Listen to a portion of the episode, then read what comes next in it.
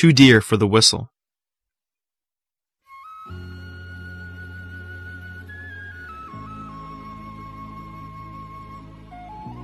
When I was a child of seven years old, my friends, on a holiday, filled my pocket with coppers.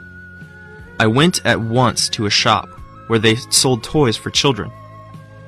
Being charmed with the sound of a whistle that I had seen by the way in the hands of another boy, I handed over all my money for one.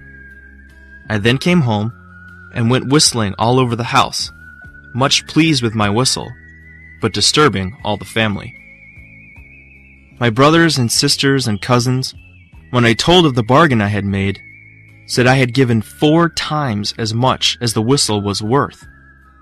They put me in mind of what good things I might have bought with the rest of the money, and laughed at me so much for my folly that I cried with vexation. Thinking about the matter gave me more chagrin than the whistle gave me pleasure. This, however, was afterwards of use to me, for the impression continued on my mind, so that often, when I was tempted to buy something I did not need, I said to myself, Don't give too much for the whistle, and save my money. As I grew up, came into the world, and observed the actions of men, I thought I met with many, very many, who gave too much for the whistle. When I saw some men too eager for a court favor, wasting his time at court gatherings, giving up his rest, his liberty, his virtue, and perhaps his friends for royal favor, I said to myself, This man gives too much for the whistle when I saw another fond of popularity, constantly taking part in political affairs, neglecting his own business, and ruining it by neglect. He pays indeed, said I, too dear for his whistle.